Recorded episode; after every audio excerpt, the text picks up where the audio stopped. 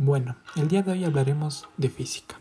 En el ámbito del racket la relatividad tiene mucho que ver, ya que tomando en cuenta que la relatividad indica que no hay un punto de referencia absoluto, lo que quiere decirnos es que en este deporte tampoco existe un punto de referencia absoluto en el cual nosotros podamos golpear una pelota. Siempre que va a estar en distintos puntos y en distintas referencias, ya que es un deporte de movilidad y de distintos movimientos que se ejercen por la fuerza de una raqueta dentro de un mismo plano, lo que significa que la relatividad está inmersa en la misma. Y como expliqué antes, no vamos a encontrar un punto o una referencia absoluta, ya que siempre se va a encontrar el movimiento.